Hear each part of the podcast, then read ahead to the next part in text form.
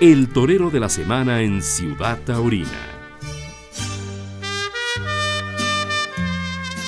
Pues eh, hago contacto a España, eh, me quiero imaginar en Madrid o cerca de Madrid, en donde se encuentra un hombre que este domingo se presentó en la Plaza Monumental de las Ventas, ese escenario que ocupa, que quita el sueño, pero que también da la satisfacción. Y creo que en este caso para Ernesto Javier El Calita, creo que ha sido satisfactoria eh, esta presentación para Nativa como matador de toros, la cual, bueno, creo que ha tardado algunos años eh, Ernesto Javier, pero al final platícanos con qué sabor precisamente de esa plaza. ¿Cómo estás? Hola Edgar, con el gusto de saludarte y bueno, la verdad que, que salgo con un sabor de boca bastante, ¿no? Yo creo que doy, he dado un paso importante en mi carrera, consciente, ¿no? De la circunstancia que está, sobre todo aquí en España, el abrirte hueco en las ferias y tal, pero creo que la tarde de ayer sirvió para que el nombre Calita, pues, esté aquí en, el mercado europeo, ¿no? Y obviamente esperando que, esta corrida, pues, traiga una consecuencia inmediata de volver a Madrid. Mm, ciertamente. Oye, eh, lee uno las, eh, bueno, bueno, desde la misma de la plaza de las ventas, y luego ves la repercusión que tiene en los distintos medios especializados y en términos generales creo que eh, te han tratado bien. Sí, la verdad que, ha habido mucha repercusión en el tema también de que pues el juez fue, fue eh, duro conmigo, ¿no? Y, y creo que el, tanto la crítica como la prensa especializada y la afición pues lo han sabido ver y, y bueno, yo creo que eso es importante, ¿no? El público, ¿no? No solo el hecho de, cortar orejas por cortarlas, ¿no? Que siempre es muy importante, ¿no? Como en el fútbol los goles. Pero enganchar a la afición y, que uno guste, ¿no? Y entre en el ánimo del público madrileño, que como todos sabemos es sumamente complicado. Bajo esa percepción, Ernesto, ¿tú cómo sentiste a la gente? ¿La sentiste a la expectativa? Y conforme se van desarrollando ambas faenas, ¿empieza a entrar en ese tono de dulce? Pues es que creo que la afición de Madrid es una afición muy transparente porque no permiten mentiras, no permiten que, los quieras engañar, ¿no? Y que quieras tapar algunas cosas con el oficio, con la técnica, ¿no? La verdad es que, que te obligan a ser transparente y a darlo todo con la mayor entrega y pureza posible y, creo que esa fue mi base, ¿no? Oye, es verdad que las faenas fueron imperfectas porque así es el toreo y los toros no terminaron de romper, aunque fueron toros con ciertas virtudes y obviamente no cuajé ninguna faena tan artística como a mí me hubiera encantado, pero sin duda creo que la, la base de la entrega y de la disposición fue importantísima para poco a poco la afición, ¿no? Y es verdad que mientras fue transcurriendo las dos faenas, la gente terminó más entregada conmigo. He platicado con Leo Valadez, con el propio este, Isaac Fonseca, y el público español eh, me comentan, pues agradece mucho una, esa disposición, pero sobre todo ese detalle que tiene el, siempre el torero mexicano. ¿Coincides?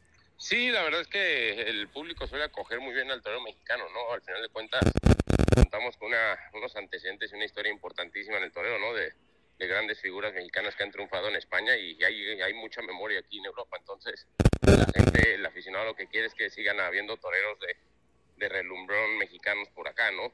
Ya luego a lo mejor el, tema administrativo será distinto, o en este caso que te encuentras con jueces que te dan mucho que pensar, pero es verdad que el aficionado sí acoge muy bien al mexicano. Oye, lo, lo que sí me queda claro, más allá de que apunte el, el, aficionado, no, es que le han robado la oreja, es que el protagonismo en la presidencia, etcétera, etcétera, pues la realidad es que si a lo mejor aspiras a una, ¿por qué no aspirar a las dos orejas? Y, vamos, te quitas de problemas, ¿no? Pero he ahí donde llegamos a, la, a la encrucijada de poder alinearse todos los planetas para de esta forma se pueda dar esa tarde soñada, ¿no? Sí, porque además en Madrid depende mucho de, del toro, porque a lo mejor en otras plazas con un toro medio y tal, puedes tirar de recursos y de, ciertas cosas que, la gente te agradece y matándolos bien le corta las orejas. En Madrid es muy, es muy claro el quitar un toro con mucha movilidad, con emoción, que repita y entonces que no pierda las manos, que no, porque si no difícilmente el público se mete, ¿no? Al contrario, agradecen que incluso abrevies lo antes posible. Después de, todo esto, eh, Calita, ¿qué, viene? ¿Qué, ¿Qué, se puede vislumbrar? Espera de, no sé si tengas otras fechas. Fíjate que eh, terminando la, la, corrida en la noche ya cenando con mi apoderado y mi familia, nos contactó un empresario para traer una corrida el 26 de agosto, eh, un mano a mano con el Fandi en un pueblo Cantabria pero lamentablemente el 25 y el 27 ya tengo dos fechas firmadas en dos ferias importantes de México y pues la verdad que sí, que pues por temas de tiempos y de logística pues me es imposible perder esas fechas, ¿no? Pero lo bonito es que, que oye, aún con lo difícil que están las cosas, que, es tan rápido alguna fecha, ¿no? Eh, y la empresa Madrid pues ya me dio la palabra que, que repetiré en Madrid no sé si esta, esta temporada o ya hasta la próxima, pero palabra que volvió a Madrid. Interesante, ¿no? Sobre todo porque pues, que al final el gusto se rompe en géneros y, la presencia de los toreros mexicanos o, los veteranos toreros españoles eh, da como resultado que haya una baraja. Claro que también no han estado otros que comúnmente se vienen viendo, pero, pero vamos, regreso al tema, el gusto se rompe en géneros. Sí, yo creo que hoy en día estamos contando con una baraja y una renovación de, una capacidad buenísima, ¿no? Y eso hace que la competencia sea mayor y a los toreros que ya tenemos mayor experiencia o que ya llevamos más años en esto, pues nos obliguemos a apretarnos los machos, ¿no? Es verdad que yo soy un torero que tengo ya 13 años de alternativa y podría sonar mucho, ¿no? Pero los que conocen mi historia saben que yo tardé nueve años en que mi carrera de circunstancias extrataurinas, de que no traen la Plaza México y, al final de cuentas, pese a tener ya tantos años de alternativa, me considero un torero joven, ¿no? En verdad, yo hoy, hoy sí siento que, que la tauromaquia está no derrotada, pero sí está más empinada que nunca, ¿no? Sí, está muy tocada, lamentablemente por temas extrataurinos, ¿no? Estamos siendo muy golpeados ahora jurídicamente, ¿no? Antes era políticamente, ahora jurídicamente y, lamentablemente tampoco se ha visto una unión del sector, ¿no? Pero creo que con, la, con el gran nivel que están mostrando los toros que están saliendo, creo que va a empezar a haber mayor competencia en el ruedo y eso va a beneficiar mucho al espectáculo, ¿me entiendes? Entonces, eh, al haber competencia, al haber un buen espectáculo, pues tengo la fe de que esto se va a reanimar y yo lo he estado viviendo mucho en provincia, que veo que la gente sí está acudiendo a las ferias y tal, entonces creo que pese a la crisis, porque estamos en una crisis que, que es bastante delicada y grave, creo que la fiesta tiene manera de salir hacia adelante. Ayer dijo Fonseca algo, nos estamos partiendo la madre, déjenos trabajar. Sí, la verdad que, que algo, algo leí de un brindis que hizo en, la corrida en Pamplona, yo también pues, estaba metido en Madrid ¿Sí?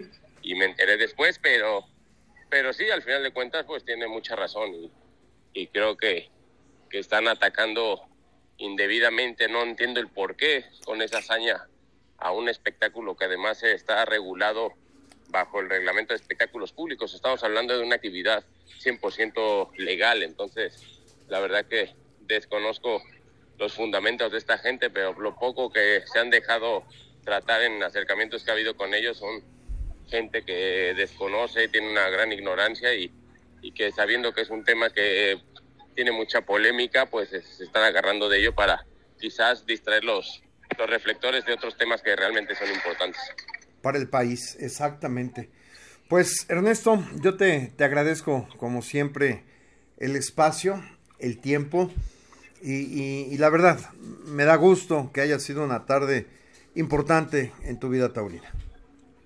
Sin duda, la verdad que creo que, que va a ser un parteaguas para, sobre todo, ¿no? Para intentar volver a hacer temporadas acá en España. Eh, sé que va a ser una, digamos que un proyecto a mediano, a mediano plazo, ¿no? No, no creo que sea inmediato la, la recompensa o la respuesta de, de, y el eco de la tarde de ayer, pero sé que me va a valer y más si sigo con la entrega y con, y con la disciplina que hemos dado a mi, a mi carrera en los últimos años, ¿no? Exactamente. Me dices que te vas a, a Perú y luego de ahí viene, regálame otra vez el rosario de fechas.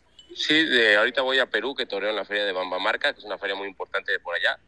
Y de ahí me voy a agosto a México, que la verdad es que tengo un calendario fuerte. Voy a Huamantla, San Luis Potosí, Monterrey, eh, San Luis de la Paz. Y bueno, más las que se sumen, ¿no? La verdad es que, el calendario es bastante, bastante atractivo. Vuelvo otra vez a Perú, a la feria Cicaya. Entonces, la verdad que va a estar atractivo el, calendario. Pues, señor, todo el éxito en, en lo que venga. Muchísimas gracias, mi querido Edgar. Hasta la próxima ciudad taurina.